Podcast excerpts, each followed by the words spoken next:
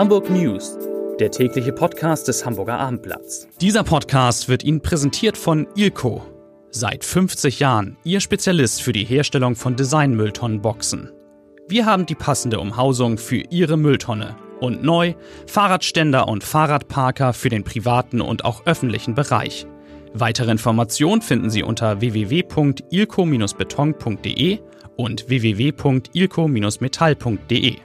Herzlich willkommen. Mein Name ist Lars Heider und heute müssen wir erneut über den sogenannten Fall Bakary Yatta sprechen. Der HSV-Spieler sorgt ja seit Wochen für Schlagzeilen, weil Zweifel an seiner Identität aufgetaucht sind und ja, heute wird alles noch einmal turbulenter. Außerdem geht es in diesem Podcast um Schüler, Hamburger Schüler, die ihre Lehrer bewerten sollen, um eine Razzia beim FC St. Pauli und um 150 Jahre Hamburger Kunsthalle. Zunächst aber wie immer drei schnelle Nachrichten in aller Kürze. Nachricht Nummer eins im Rahmen der Radkampagne heißt wirklich so, fahr ein schöneres Hamburg wird heute Abend das neueste Teilstück der neuesten, neuen Veloroute 5 eingeweiht und zwar auffällig äh, illuminiert mit äh, Leuchtballons. Ähm, der Radweg ist vier Meter breit, hat 3,5 Millionen Euro gekostet und soll einer der schönsten der Stadt sein. Wenn Sie, wenn ihr also heute Abend um 18 Uhr an der City Nordzeit einfach mal da langfahren, das lohnt sich. Nachricht Nummer zwei, eine sehr gute Nachricht für alle U-Bahn-Fahrer. Ab dem 9. September, hey, das ist mein Hochzeitstag, fährt die U-Bahn-Linie 3 wieder auf der gesamten Ringlinie. Die Sperrung zwischen den Haltestellen St. Pauli und Baumwall wird planmäßig aufgehoben. Allerdings, Vorsicht, die Haltestelle Landungsbrücken wird vorerst nicht also da hält die Bahn vorerst nicht, da wird also einfach durchgefahren. Landungsbrücken kann man nicht aussteigen. Und Nachricht Nummer drei, auch heute Abend. Ein großer Moment, der Hamburger Segler Boris Herrmann hat es geschafft. Er wird heute Abend nach 14 Tagen auf dem Meer mit seinem Schiff, der Malizia 2, in New York einlaufen und dort die Klimaaktivistin Greta Thunberg heil abliefern. Herzlichen Glückwunsch, lieber Boris. So, drei Vier Kollegen sogar. Ich kann nicht zählen. Vier Kollegen sind da. Und wir beginnen mit Insa Gall, unser Lokalchefin, die eine wirklich spektakuläre Geschichte hat. Es geht darum, Insa, sagen wir, wie es ist, Hamburgs Schüler sollen künftig ihre Lehrer bewerten. Genau, das äh, ist das. Und zwar was, ganz offiziell. Und zwar ganz offiziell. Das ist das, was äh, Schulsenator Thies Rabe morgen äh, richtig bekannt geben will und vorstellen will, die Einzelheiten. Wir haben das schon mal vorab gehört. Es waren Lehrer schon informiert worden ähm, beim Landesinstitut und da haben wir äh, schon ein paar Informationen gehabt. Also das ist schon ganz interessant. Hamburgs Schüler sollen tatsächlich ihre Lehrer auf einem Internetportal bewerten, aber nicht so im Sinne von, den finde ich blöd und der ist toll, sondern sie sollen den Unterricht ganz konkret okay. bewerten. Und das ist dann ein Internetportal, das für alle einsichtbar ist? Nee, äh, gar nicht, sondern tatsächlich ist das, hat das eigentlich einen pädagogischen Nutzen, ähm, jedenfalls dem Ziel nach, mh, denn äh, Thies Rabe, der Schulsenator, will damit den Unterricht äh, verbessern. Und zwar soll jeder Lehrer das Feedback seiner Schüler bekommen und auch nur er kann das dann lesen. Und äh, die Hoffnung ist, dass die Schüler nicht nur rummeckern, sondern auch konstruktive Vorschläge haben, wie man den Unterricht verbessern könnte. Ich überlege gerade, was ich meinen Lehrern früher gesagt hätte. Da waren nämlich auch richtig viele gute Lehrer dabei. Da hätte man auch mal geschrieben, dass es irgendwie Spaß macht.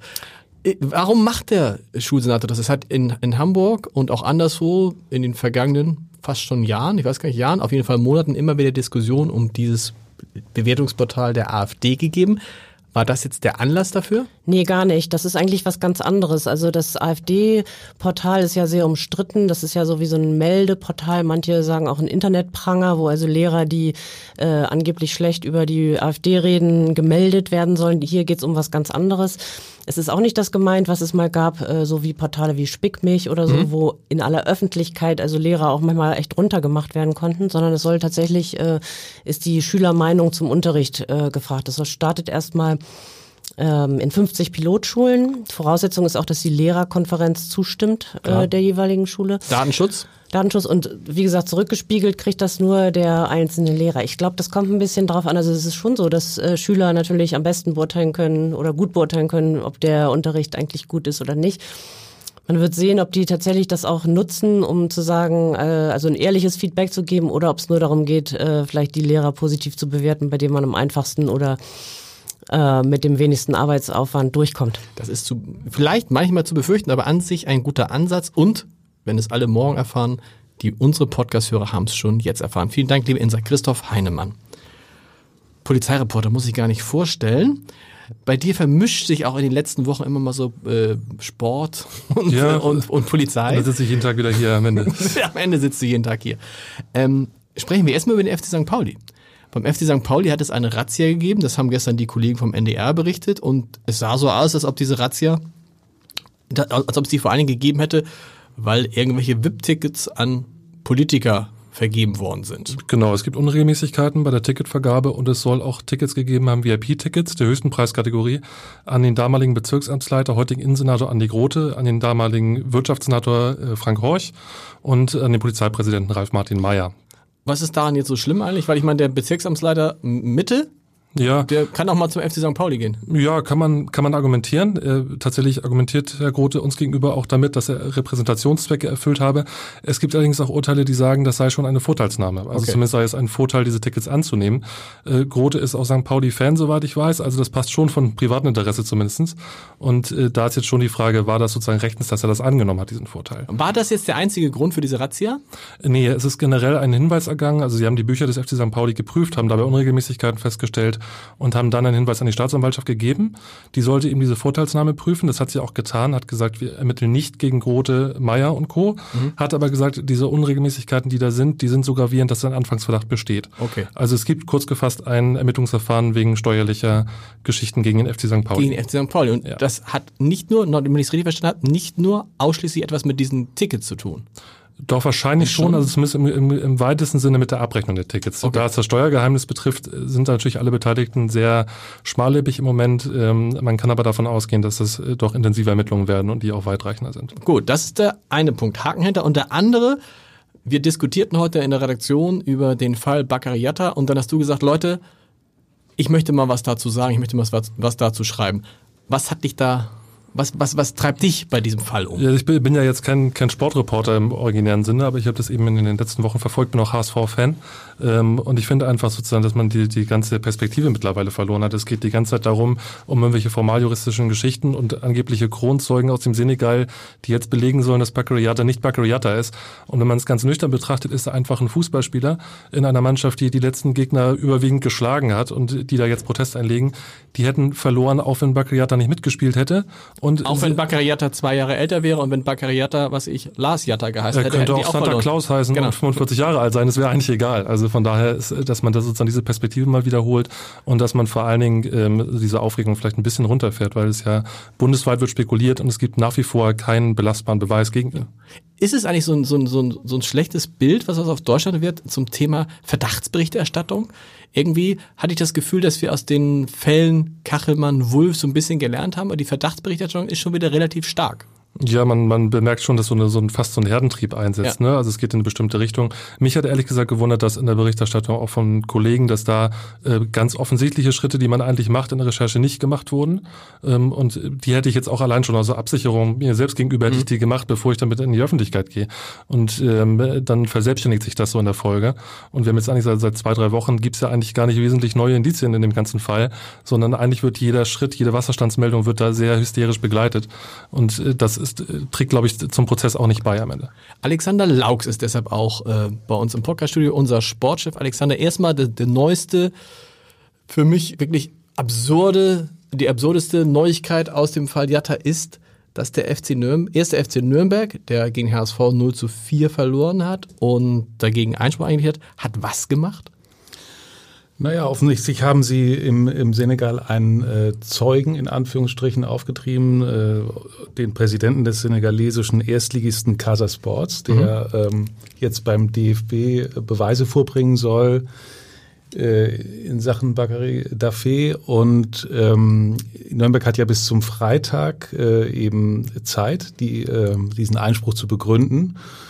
Und ich finde es auch schon, äh, jetzt sage ich jetzt mal als Fußballfan oder selbst auch einer, der Fußball gespielt hat, ich finde es schon extrem unsportlich, Ja. was da jetzt passiert, muss ich einfach mal sagen. Persönliche Meinung. Ähm, das kann man einfach nicht machen. Der Kollege hat es ja eben schon gesagt. Äh, wo, wo führt das eigentlich noch hin? Unfassbar. Unfassbar, weil am Ende müsste der FC Nürnberg auch mal sagen, es geht ihnen ja jetzt nicht um die Frage äh, Recht und Anstand und was da passiert, sondern am Ende geht es darum, die wollen auch in die erste Liga zurück, die haben gegen einen direkten Konkurrenten haushoch verloren. Das heißt, wenn dieses Spiel im Nachhinein für sie entschieden werden würde, hilft ihnen das natürlich in der Tabelle und es wird, schwächt auch einen Konkurrenten. Darum geht es. Es geht ja jetzt nicht darum, irgendwie, ob Bakariata Bakariata ist. Ja, so scheint es zu sein. Und ähm, die Sache droht ja halt wirklich äh, noch ziemlich äh, eine Endlosgeschichte ja. zu werden. Jetzt am Freitag, wie gesagt, der Termin äh, beim, beim DFB, wo sie dann eben äh, die Sache erklären können. Dann hat der DFB am 9. September jetzt eine Anhörung äh, anberaumt. Da wird man dann darüber beraten, was man dann macht. Und ich vermute mal, da wird man sagen, ja, wir müssen erst noch mal warten. warten bis wir nähere Erkenntnisse haben. Und es kommen immer mehr Spiele, mehr Spiele, mehr Spiele. Wenn dann Prozesse da anhängig sind, dann kann es sein, dass man vielleicht erst Mitte oder Ende der Saison eine Entscheidung hat. Das wäre natürlich für den Fußball eine Katastrophe. Ja, also das, das wäre kurios. Ähm, kein Mensch kann aber im Moment sagen, tatsächlich, wann das Thema abgeschlossen ist. Ja. Und ähm, wir haben, wenn ich das noch sagen darf, ja. wir haben jetzt äh, auch natürlich nochmal eigene Recherchen betrieben und ähm, die Suche nach der Wahrheit gestaltet sich äh, extrem schwierig, wie wir versuchen werden, unseren äh, Leserinnen und Lesern auch aufzuzeigen. Wir haben, äh, wir lassen morgen auch zwei Trainer, einen aus dem Senegal, einen aus äh, Gambia zu Wort kommen, die ähm, dann auch zweifeln lassen an früheren Aussagen, der will ich jetzt zum jetzigen Zeitpunkt noch nicht sagen, und wo man merkt, die Wahrheit ist leider auch ein bisschen dehnbar oder man kann es sich so hindrehen, wie man es gerne haben möchte. Genau, und deshalb, dafür haben wir ja sowas wie, Christoph Heinemann hat das eben gesagt, wie Behörden, die Ausweispapiere ausstellen, die Aufenthaltsgenehmigungen ausstellen, die äh, Liga, wie die Deutsche Fußballliga, die Spielgenehmigung ausstellen und daran muss man sich am Ende orientieren. Da gibt es ja irgendwie, da gibt es ja keine höhere Instanz. Da gibt es ja niemanden, der sagt, ja Moment, äh, ich könnte jetzt auch sagen, das ist gar nicht Alexander Laux. Vielleicht stimmt sogar. Wer weiß, ich ja. müsste aber nachgucken in meiner Urkunde. Ja. genau. Also okay. Es bleibt, äh, es bleibt spannend. Der Kampf um die Wahrheit äh, auf armblatt.de demnächst zu lesen. Da haben wir versucht, mal wirklich alles, was man zu diesem äh, Fall, Fall ist auch so ein komisches Wort, zusammenstellen kann, zusammenzustellen. Und da stellt man halt fest, die Suche nach der Wahrheit ist unglaublich schwierig. Aber, Christoph Heinemann hat es gesagt, am Ende gilt halt immer, brauchst Beweise und irgendwie im Zweifel für den Angeklagten. Vielleicht sollten auch die Behörden danach suchen und nicht irgendwelche Fußballvereine mit Detektivmethoden. Genau. So, die Behörden Ansatz, interessanterweise ja. tun es ja nicht weil offensichtlich Sie nicht den den Ansatz dafür sehen, oder? Ne, die sagen, die sind da relativ entspannt. Die sagen, wir, wir hören jetzt erstmal an, was er zu sagen hat. Genau. Und, ähm, ich habe aber auch gehört aus der Ausländerbehörde, dass man normalerweise bei so einem Fall, wenn jetzt nicht die halbe Republik dahinterher wäre, dass man dann nicht gesagt hätte, aufgrund von diesen zwei Aussagen von zwei Trainern äh, drehen wir jetzt das ganz große Rad und machen dann ein Riesenverfahren draus. Ja. Weil das Alltag ist, dass Zweifel an Identitäten aufkommen Klar. und dann guckt man eigentlich sehr besonnen und nicht in allen Fällen wirklich intensiv nach. Ah, es bleibt spannend. Vielen Dank erstmal an die beiden Kollegen und wir kommen jetzt ganz zum Ende ganz zum Ende kommen wir nochmal zu einem etwas erfreulicheren, wenig, weniger umstrittenen ähm, Thema. Vera Fengler ist da aus der Kulturredaktion. Vera, hast du irgendwie etwas, über das wir jetzt sprechen können, was die Gemüter nicht so, nicht so erregt? Ja, die Kunsthalle. Genau, das ist was ganz Erfreuliches. Und zwar feiert die Kunsthalle ihren 150. Geburtstag an diesem Wochenende. Und die Freunde der Kunsthalle schenken den Hamburgern freien Eintritt an beiden Tagen. Das heißt, äh, wenn man Kultur wow. genießen will, und zwar nicht nur Ausstellungen, sondern auch Musik, Tanz, Lesungen, Diskussionen, muss man einfach nur an den Glockengießerwall 5 fahren und hat das volle Programm. Das volle Programm, also ähm, wie viele Leute, mit wie vielen Leuten rechnen die denn da? Wenn man sagt, am Wochenende freier Eintritt in die Kunsthalle? Mit mehreren tausend mehreren, natürlich. Mehreren tausend Leuten? Das Wetter wird Ihnen hoffentlich nicht äh, diese Zahlen verhageln. Sondern wird es noch sagen wir es, wie es ist, grandios. Sagen wir mal, der klassische Sonntag ist ja auch so der ja. relevante Museumstag. Das war ja auch eine Diskussion mit dem freien Eintritt vielleicht Sonntag. Also ich denke, der Sonntag wird relativ voll sein. Geheimtipp, vielleicht eher Samstag hingehen. Ja, wenn das da nicht so warm wäre. 150 Jahre Kunsthalle Weißt du eigentlich, wie, wie, wie, begann das? Wie, wie, wie ging das los mit der Kunsthalle? Das war ein bürgerliches Engagement. Das heißt, die Hamburger Bürger haben beschlossen, wir möchten ein eigenes Kunstmuseum haben. Okay. Und es gab äh, Kaufleute, die haben einfach Bilder gespendet. Ne? Die haben gesagt, ich möchte gern, dass mein Bild öffentlich ausgestellt wird. Und äh, daraus ist eine städtische Gemäldegalerie äh, geworden, damals am Adolfsplatz. Mhm. Und diese Sammlung ist von 40 Gemälden damals auf diese unglaublich tolle, bedeutsame Sammlung gewachsen und äh, so hat es damals angefangen. Dein Lieblingsbild? Bitte nicht. nicht, das, nicht das, was alle sagen, doch. Doch. Es gibt ja Leute, die sagen, verkauft bitte den Caspar David Friedrich und kauft lieber andere Gemälde. Aber der hat natürlich eine tolle Aura. Ja. ja. Der, der, der, der Wanderer. Der Wanderer. Ja. Eine tolle Aura. Vielen Dank. Ja, und natürlich wie immer auch heute der zum Abschluss dieses emotionalen Podcast, der Lesebrief des Tages. Und es geht nochmal, ich kann es ohne Lesebrille, kann es ohne Lesebrille.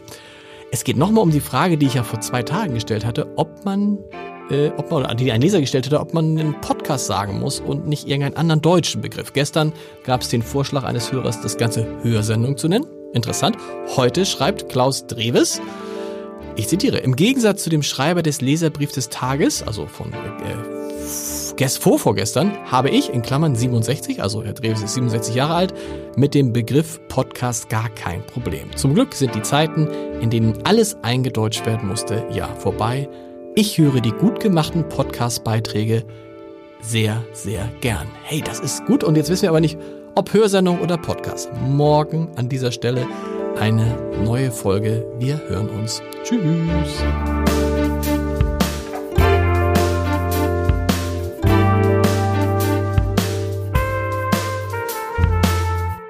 Weitere Podcasts vom Hamburger Abendblatt finden Sie auf abendblatt.de slash podcast.